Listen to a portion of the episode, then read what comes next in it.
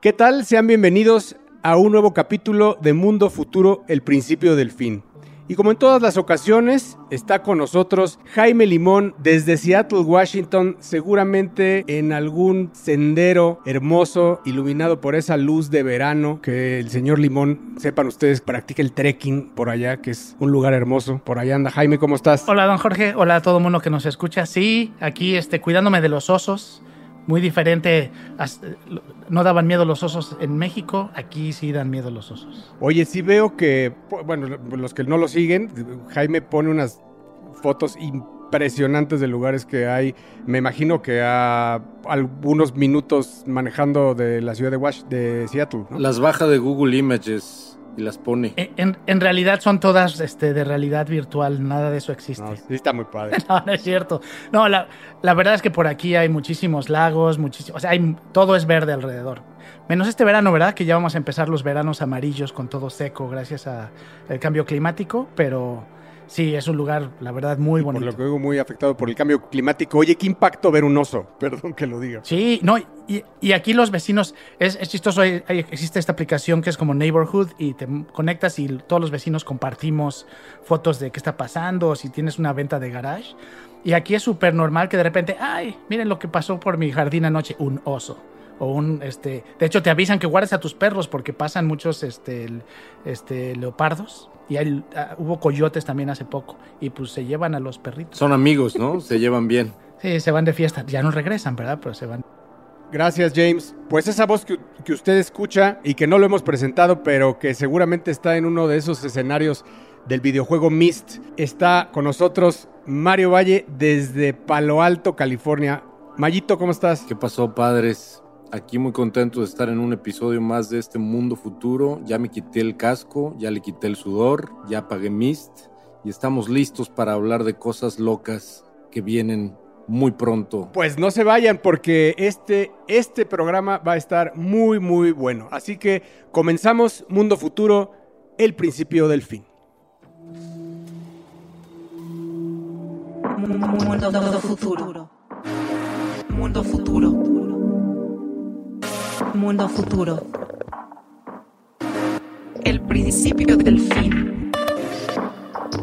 Es una producción de Sonoro. Con Jorge Alor, Mario Valle y Jaime Limón.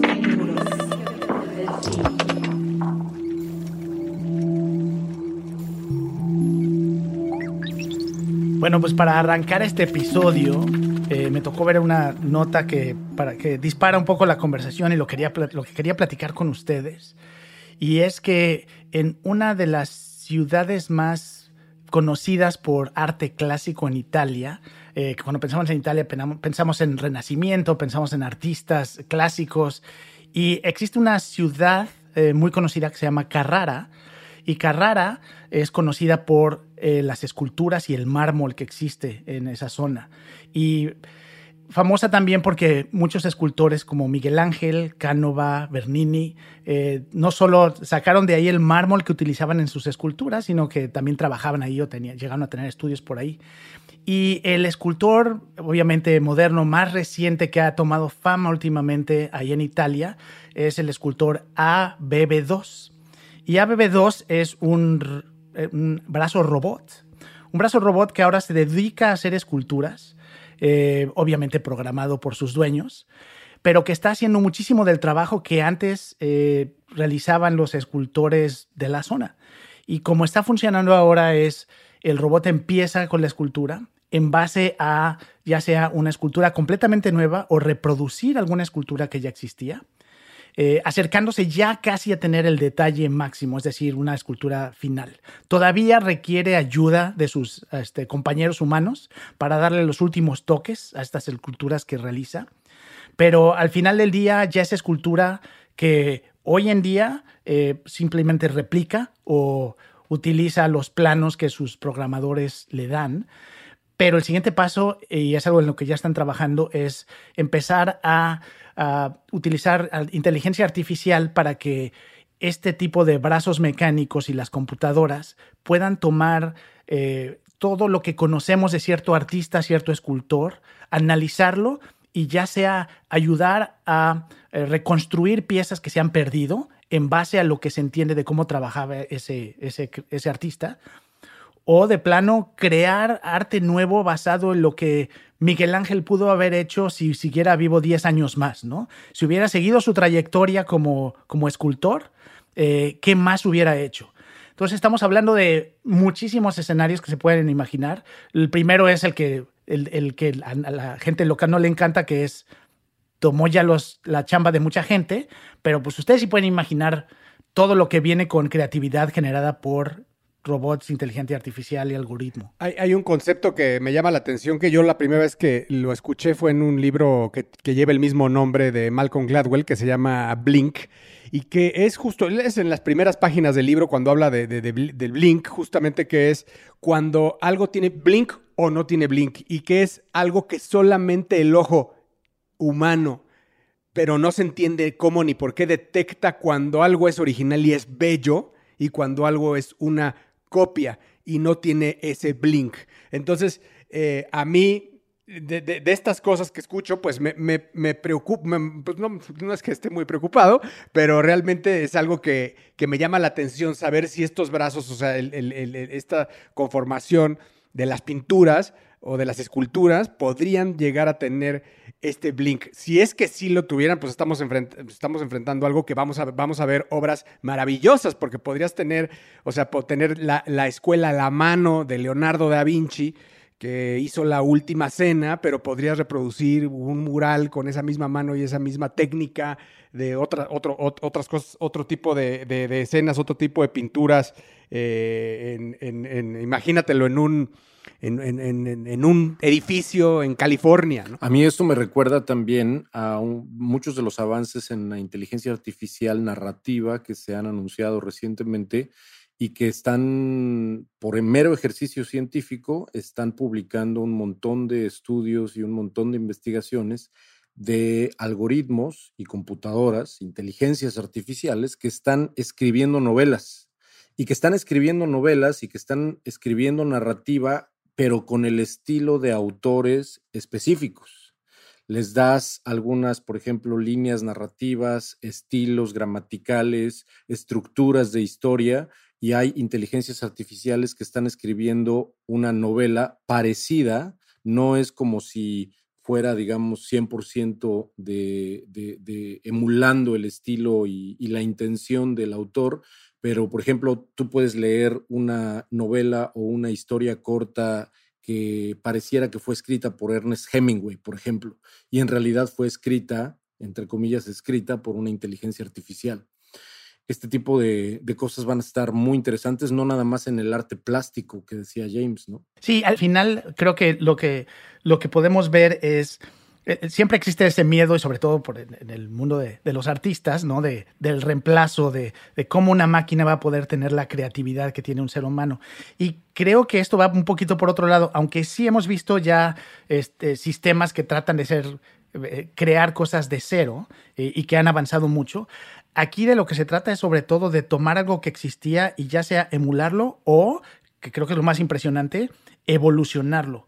Es decir, algún pintor, algún escultor, algún escritor que dejó de hacer, eh, hacer obra en algún momento, pero si tú le dices a estos sistemas que analicen la evolución que tuvo ese artista y qué hubiera pasado después, entonces podríamos tener obras, digamos, inspiradas, pero por lo menos este, basadas en toda esta experiencia previa que hubo del artista. Yo creo que en un mundo futuro en, especial en el terreno del arte, vamos a ver cosas asombrosas. O sea, vamos a ver cosas que hoy no nos imaginamos. Simplemente con el, con el hecho de poder ver un mundo en AR que nos espera en unos 10 años y ese mundo en AR va a tener estas, estas manifestaciones diferentes de, arte provocada por los algoritmos y que van a intervenir nuestro mundo de alguna forma, eso va a hacer que nuestro mundo no sea como el que hoy es. Hablando de lo que tú estabas un poco eh, comentando, James, eh, hay un TED que me vino a la mente que, se llama How AI Could Compose a Personalized soundtrack to your life. O sea, eh, cómo un AI puede, puede hacerle un soundtrack personalizado a tu vida. Y lo que, lo que habla este, este chavo, lo que hace es que te pone una canción para que identifiques si, si la hizo un AI o la hizo Beethoven o Mozart.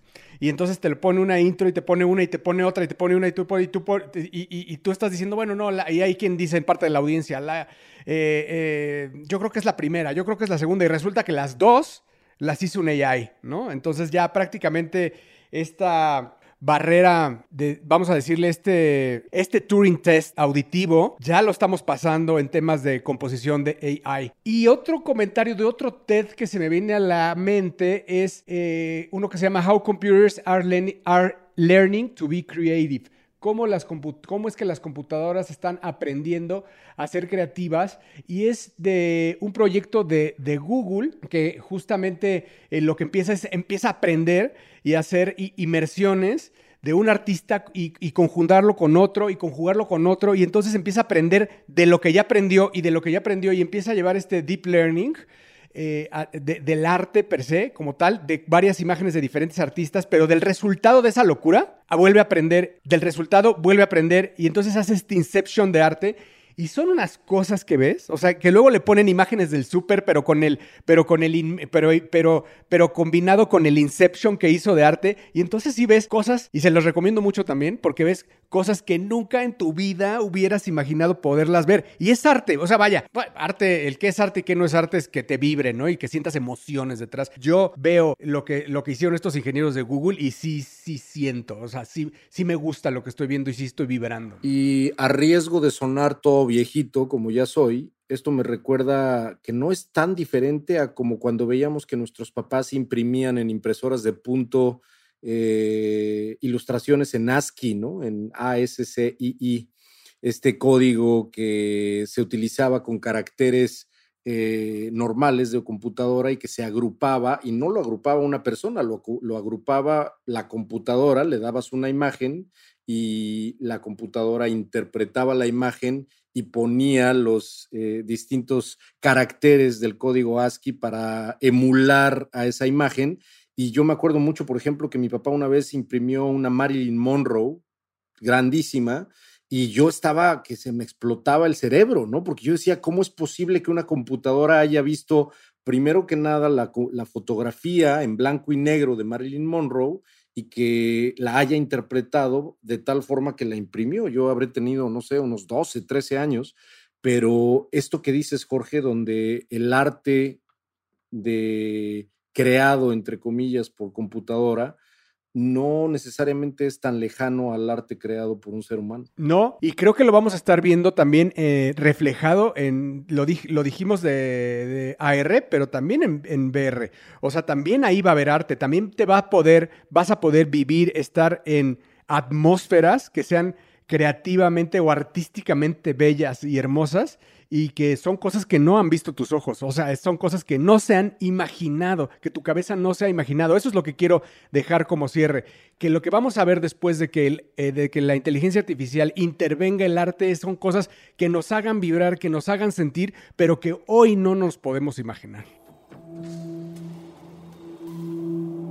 Mundo futuro.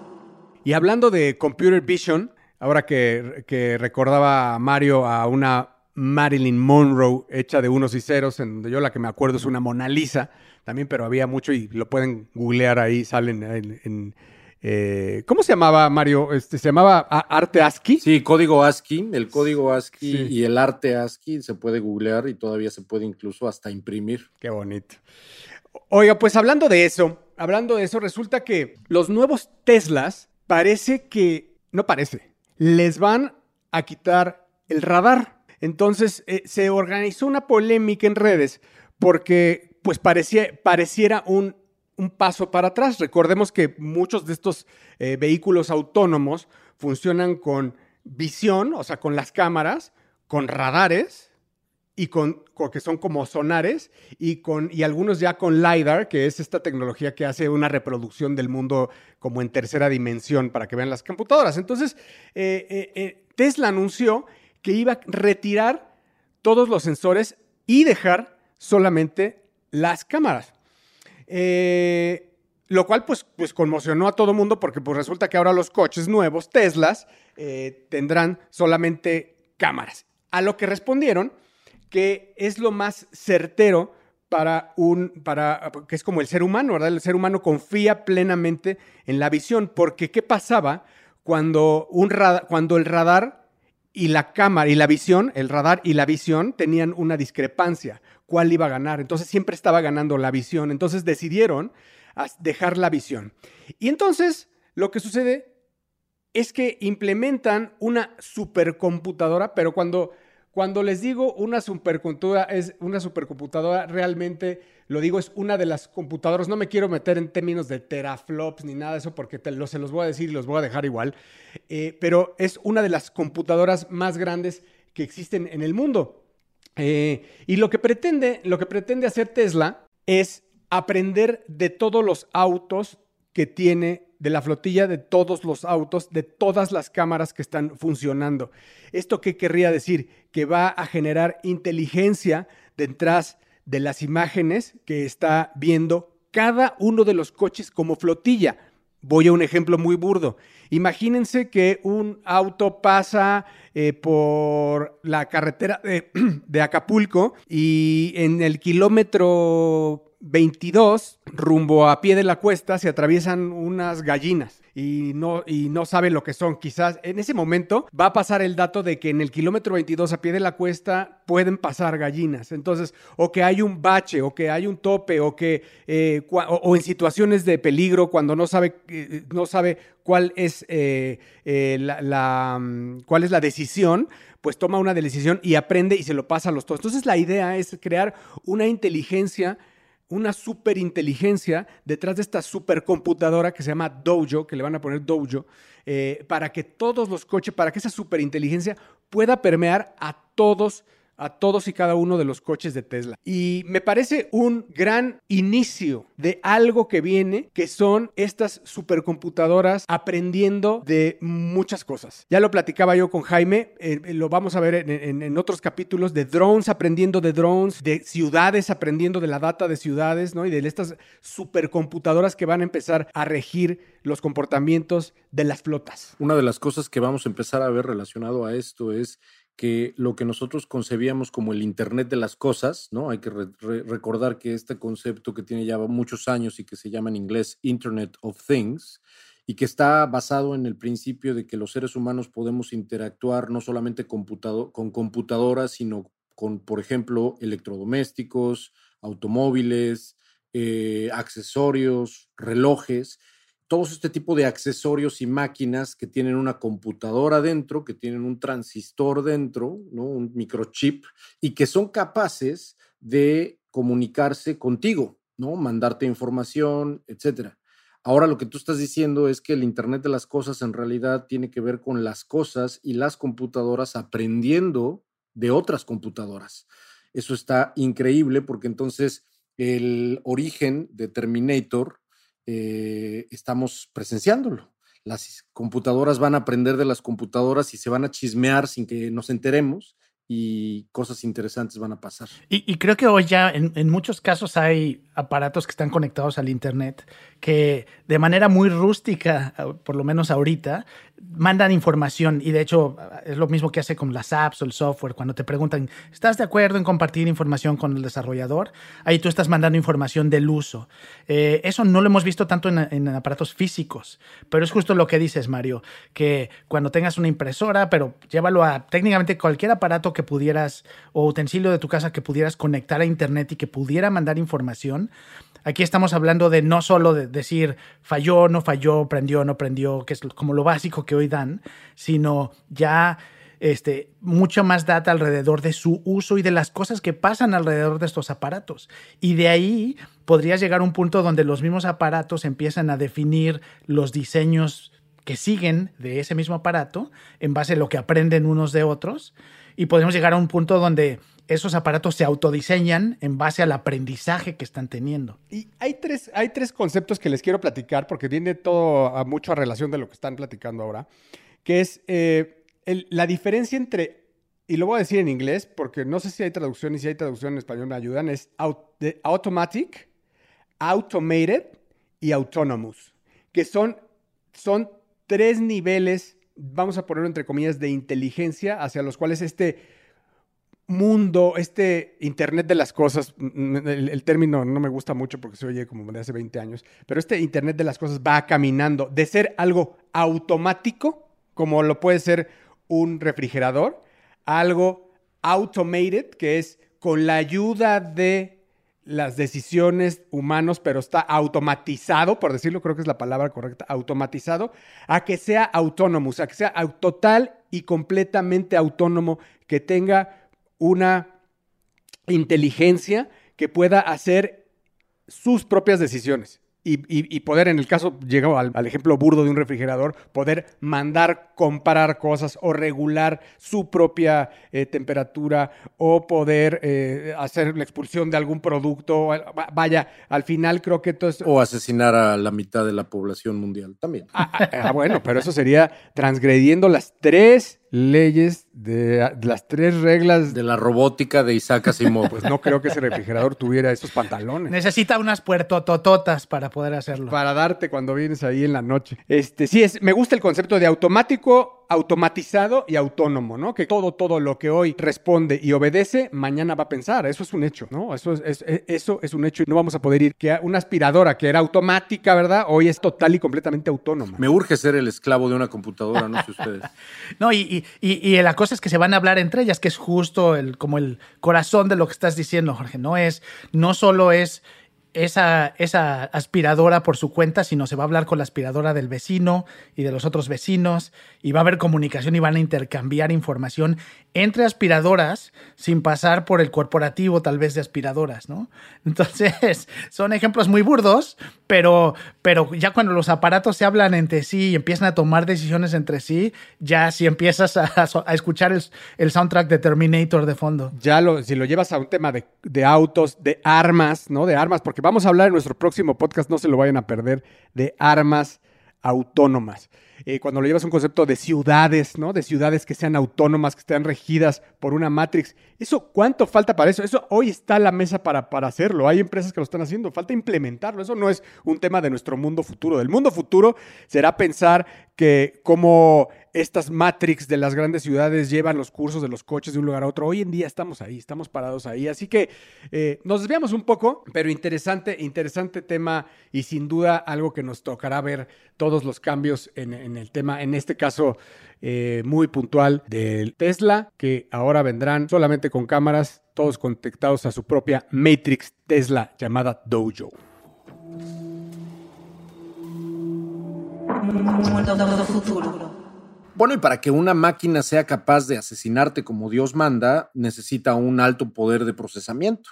Para que tenga un alto poder de procesamiento, eh, vale la pena hablar de lo que yo les voy a contar el día de hoy y que me recuerda a esta cabecita blanca, fundador de Fairchild Semiconductor y de Intel, una persona que ustedes seguramente conocen por su apellido, no por su primer nombre, se llama Gordon Moore. El señor vive, tiene 92 o 93 años, vive todavía, es uno de los fundadores de Intel. Eh, y este señor en 1965 se puso a escribir basado en otras investigaciones, pero ya que tenía este changarrito que fue el papá de Intel, Fairchild Semiconductor, este señor escribió un paper que, donde decía que el poder de los transistores, el poder de, estas, eh, de estos semiconductores que, estaba, eh, que eran, digamos, como el producto principal de su compañía, iba a duplicar eh, su poder cada año, por lo menos, por lo menos durante la siguiente década.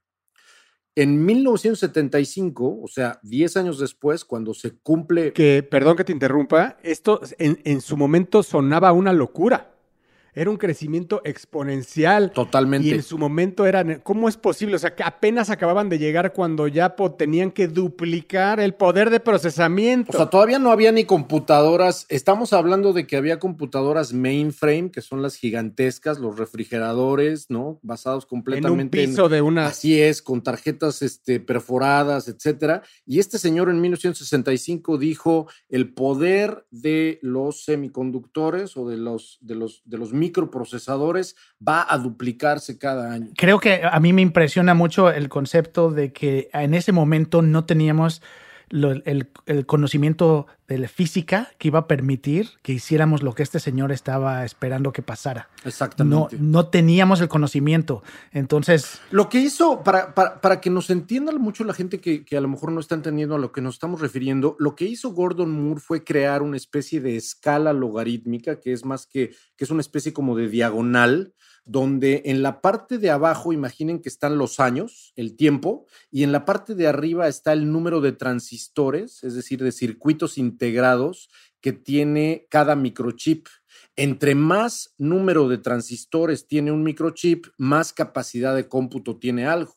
Pero aquí viene la parte interesante. El costo de hacer esto también comenzó a bajar y entonces empezó la famosa segunda ley de Moore, que era la que indicaba que el costo era inversamente proporcional al poder duplicado de los microprocesadores. ¿A qué voy con todo esto? Cuando en 1975 este güey dice, el poder de los, eh, de, los, de, los, de los microprocesadores ahora ya no se va a duplicar cada año, sino se va a duplicar cada dos, cada dos años, cada 18 meses, eh, entre, entre 18 y 24 meses, él decía en esta revisión de 1975, no contaba con que el tamaño de los transistores, el tamaño de los semiconductores, el tamaño de los pequeños componentes físicos que eh, se construyen vía silicón o utilizando silicón eh, y, otros y otros componentes, digamos, minerales, etcétera, etcétera,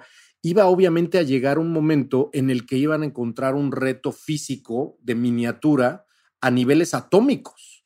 ¿No? Por lo tanto, entonces, una de las cosas de las cuales se habla mucho últimamente es de el fin de la era de la ley de Moore. ¿Por qué es el fin de la era de la ley de Moore? Porque el tamaño de los semiconductores ya no alcanza, ya es tan, tan pequeño. Nomás para que se den una idea, en 1970 el número de transistores o de semiconductores o de circuitos integrados que tenía un microchip era más o menos 1500.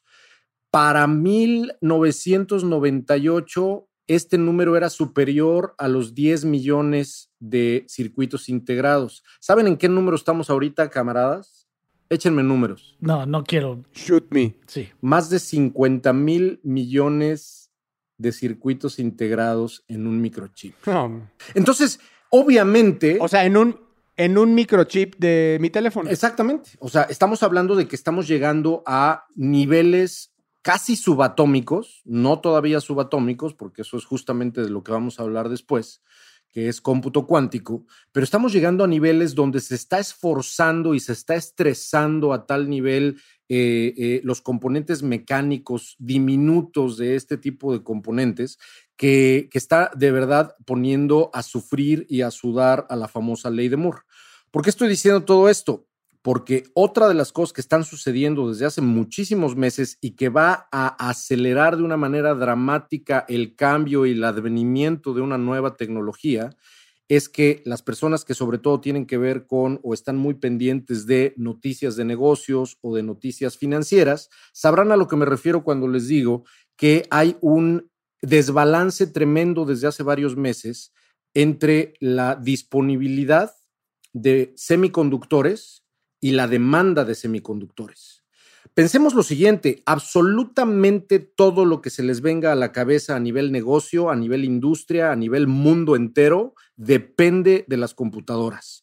Todo en la vida, todo en la vida de nosotros, en nuestra civilización, depende de los semiconductores. Hay un problema desde hace muchos meses, un par de años incluso, me atrevo a decir. La cantidad de semiconductores posibles existentes en el mercado son menores a la demanda que existe. Por lo tanto, todo parece indicar que esto que veíamos venir, que se llama cómputo cuántico y que hoy en día sabemos que hay dos o tres o cinco universidades que tienen grandes computadoras cuánticas que son carísimas y que eh, evidentemente están hasta rentándose para poder ponerse a la, dis a la disposición, pues Wow, wow, wow. obviamente que Tiempo, ya, me, tiempo. ya me piré muy cabrón. Sí, ya te piraste muy cabrón. A ver, lo primero que tenemos que hacer la aclaración es, hoy en día todo tiene un microprocesador, hasta las bicicletas ya hoy. O sea, las, las bicicletas, los Todo, ventiladores, ¿verdad? Todo tiene un... Y, y hay... Y, y realmente está, eso puede llegar a encarecer la industria en general. No hay línea de producción de, de- de- de- de- de- de coches, por ejemplo, ¿no? O sea, ya hay, hay coches ya parados porque no hay ya la capacidad para llenar el mercado y, y satisfacer a la demanda voraz que hay hoy, ¿no? Exactamente. En un mundo no digital, imagínense que no hubiera caminos y puentes. Imagínense que no hubiera suficientes vías de tren, que no hubiera suficientes transportes para sostener a la industria de la era pasada. Es exactamente lo mismo. No hay suficientes caminos y puentes digitales. Eh, Aquí, aquí el reto es que en, un, en ese escenario de los puentes, a lo mejor tú estabas en un lugar donde nunca existieron. El problema es que hoy eh, dependemos, ¿no? Y creo que es lo que decía también Jorge. Eh, dependemos de ellos. Ya no hay manera en muchos casos de ir para atrás. Ya, o sea, ya no puedes reemplazar los procesos actuales que utilizan computadores y transistores. Y ya no los puedes reemplazar. Ya no hay manera de hacer retroactivo esto. La ley de Moore no puede durar indefinidamente. Tenemos que inventar otra cosa. Eso que tenemos que inventar es el cómputo Ah, cuántico. Exactamente, pero ahí hay de dos. O sea, yo creo que a corto plazo o se va, se va a encarecer la industria, ¿no? O sea, creo que se puede llegar a encarecer o podría llegar no, a no haber oportunidades para los nuevos eh, fabricantes y porque todo lo tiene acaparado quizás este, Apple o Samsung y la- imagínate las megaproducciones, ¿no? Eh, pero creo que eso o detona un, una- un aumento en la, en la demanda, por lo tanto un aumento en los precios y o recurrimos a una nueva, a una nueva tecnología. Y lo más impresionante es que la vamos a tener, la vamos a tener que dar muy rápido. Se calcula científicamente, hay varios estudios que dicen que la ley de Moore va a durar hasta el 2025. O sea, en cuatro años la ley de Moore vale absolutamente madre. Hay, una, hay un instituto que desde el 2016 está estudiando esto que se llama el International Technology Roadmap. Perdón. Una pregunta tengo, que es, eh, si esta ley de Moore dura cinco años más, ¿es porque la mata una nueva tecnología y la única que se ve a la vuelta es Quantum Technology o, por otra causa? Ah, justo, justo, justo era lo que iba a decir. Hay un instituto que descubrí que se llama el International Technology Roadmap of Semiconductors, que está empezando desde el 2016 a explorar alternativas, ¿no? Alternativas en materiales, alternativas basadas, por ejemplo, en nanotecnología, para ver cómo, continuando usando la ley de Moore, podemos ganar un poco de tiempo. ¿Por qué estoy hablando de ganar un poco de tiempo? Y creo que a eso iba Jorge. Es porque el cómputo cuántico hoy en día, en 2021, es como si el cómputo de los 80s estuviera en 1972, donde las computadoras que hoy tenemos en nuestros bolsillos en un iPhone y que son 10 mil veces más poderosas que una mainframe de los años 70, el problema es que las mainframes de los años 70 están ahorita, análogamente hablando, en eh, pañales. No hay, va a haber un gap, va a haber un espacio peligroso entre que la tecnología quantum está lista en términos de costo para poder sustituir a la tecnología basada en silicón y los materiales alternativos que se están buscando. Entonces, esto que dice Jorge es muy importante porque entonces hay que encontrar de una manera muy, muy rápida, de aquí al 2025, eh, alternativas realistas que nos permitan seguir aprovechando la ley de Moore, la nanotecnología, los componentes mecánicos diminutos, todavía no a un nivel subatómico, sino de ultramicras, van a ser necesarios para poder explorar este avance.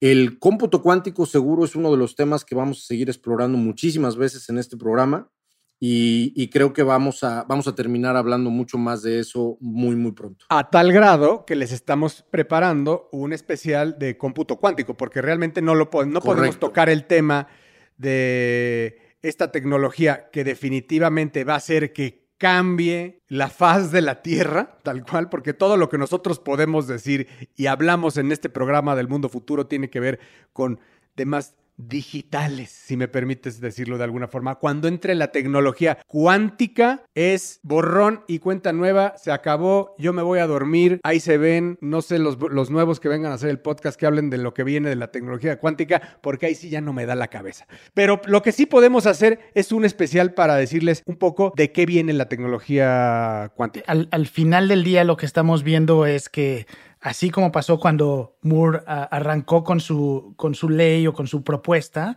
es que hoy carecemos de del conocimiento científico. Es bueno, no, déjenme corregir. No carecemos del conocimiento científico, ah, son teorías, ¿cierto? Tenemos idea de cómo podría funcionar, no hemos logrado hacerlo funcionar. Y ese gap que menciona Mario de saltar de lo que creemos que funciona a lo que se puede hacer, se ve más grande de lo que se esperaba. Mucho más adelante que el 2025. Sí, y no hay algo, hoy en día no hay algo que lo vaya a, a cambiar. Entonces, estamos hablando de un recurso, porque al, así como hoy hay recursos energéticos, sin los cuales los países no funcionan, vamos a tener ese, ese escenario donde los países y los gobiernos en algún momento tendrían tal vez hasta que priorizar y decir, ¿saben qué? Todos los chips que hay ahorita los va a tomar el gobierno porque los necesitamos para X, Y o Z eh, y se revuelve en un, algo que era una, algo comercial, se vuelve en un recurso de eh, seguridad nacional. Imagínate, im imagínate nacionalizar, así como se nacionalizó la banca o se nacionalizó el petróleo,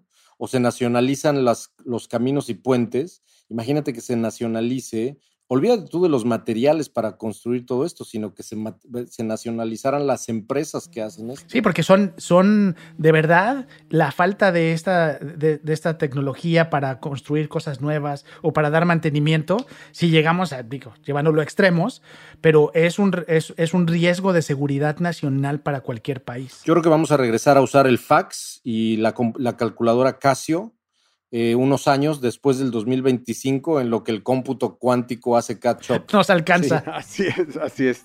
Tírame un bipazo. muchas gracias, muchas gracias por habernos escuchado, este, eh, por haber permanecido. Muchas gracias a ti, amable escucha, al único que permaneciste hasta el final de este programa que se puso bien, bien denso. Nos escuchamos de nuevo en ocho días. No olvides suscribirte desde tu plataforma favorita y bueno, quiero agradecerle a Jaime Limón desde Seattle, Washington. Muchas gracias, saludos a todos. A Mario Valle desde Castro District en California. El apocalipsis se avecina, familia. Y muchas gracias también a nuestro productor Emilio Miller, que aunque usted no lo vea, trabaja un buen. Muchísimas gracias y hasta la próxima.